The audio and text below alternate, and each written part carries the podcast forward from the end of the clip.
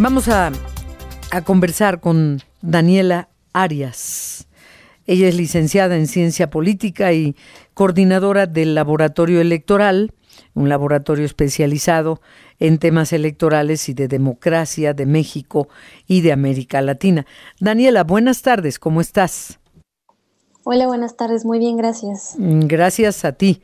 Eh, pues eh, Todavía no empiezan las campañas y ya hay 18 aspirantes a diversos cargos de elección popular asesinados, han sido asesinados en lo que va de las pre-pre campañas. La violencia eh, se está considerando la peor, este proceso electoral el más violento en la historia mm, moderna de nuestro país. Y el gobernador de Michoacán pues declara que que tengan cuidado, que no porque tienen aspiraciones políticas se involucren con la delincuencia organizada.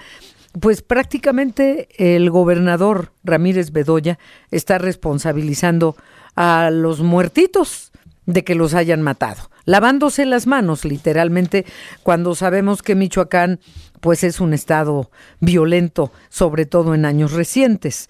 ¿Qué es lo que está pasando? ¿Qué tanto puede ser cierto que algún candidato diga, no me importa cómo, pero yo pido apoyo de la delincuencia organizada?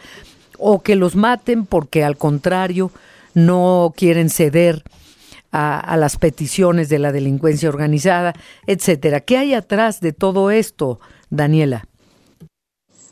Bueno, pues eh, la verdad es que habría que considerar la problemática de inseguridad que se vive en general en todo México en, este momento, como bien mencionas, en Michoacán, específicamente en el municipio de Marabatío, ya han asesinado a tres aspirantes, un primero en octubre y los otros dos en las últimas horas.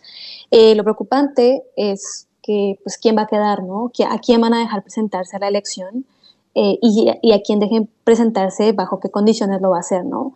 Eh, no estamos viendo dentro de los partidos ninguna voluntad política para establecer algún tipo de protocolo que evite que quienes terminen aspirando a una candidatura y o llegando al poder tengan algún vínculo eh, pues con el narcotráfico, ¿no? Y por mucho que la autoridad electoral eh, procura hacer algún tipo de protocolo para frenar la violencia, la realidad es que eh, lo más importante sería que se intentara frenar este, esta injerencia desde los partidos políticos, que son quienes al final son los que están en contacto ¿no? con, estas personas. Sí, pero ¿cómo frenarlo? Eh, como bien tú lo dices también, Daniela, eh, estos dos señores y 16 candidatos más ya están muertos. Eh, habrá que poner especial atención en quienes serán los sustitutos de los candidatos asesinados. Eh, pero, eh, ¿cómo, ¿cómo parar esto? ¿Quién tiene la responsabilidad? Mencionas los partidos políticos, no trabajaron, no sé si sería una especie de protocolo, pero ¿quién puede parar esto? A ver, la responsabilidad en temas de seguridad y de todo es de los ejecutivos, tanto el federal como los locales. Por supuesto que no, la, la solución no es que los gobernadores y las gobernadoras se laven las manos diciendo que pues es culpa de los aspirantes por ir a lugares que no deberían ir o por intentar acercarse a grupos criminales. El problema es mucho más complejo, pero pues lo primero que tendría que hacerse es un análisis de cómo están teniendo injerencia los partidos políticos. Eh, perdón, el crimen organizado en los partidos políticos. Un ejemplo muy claro es el de, es el de financiación ilegal. Esa es la primera vía de injerencia que pues, se ha observado en varios análisis de violencia, eh, de cómo llegan los, los grupos criminales a los partidos políticos y por mucho que el INE y que las autoridades eh, pues, eh, que, que, correspondan a intenten hacer los esfuerzos para fiscalizar los recursos, la realidad es que los partidos muchas veces terminan financiándose con dinero ilegal y, tratando además de eh, evitar que les fiscalicen o que les revisen las cuentas, entonces esto se convierte en un círculo vicioso, ¿no? Entonces, pues lo principal es la responsabilidad de los ejecutivos locales, del Ejecutivo Federal, por supuesto, que tampoco tiene en su agenda, digamos, atender el problema. Y, y, pues también es responsabilidad de todos los partidos políticos, ¿no? De, de, no permitir y de luchar de alguna forma contra esta, contra esta injerencia del crimen organizado. Sí, es responsabilidad de todos, pero recae principalmente en el Estado, pero no no solo en el Estado de Michoacán, no, sino me refiero al gobierno, a los gobiernos federales, estatales, municipales, y como vemos que efectivamente no hay respuesta, no asumen su responsabilidad.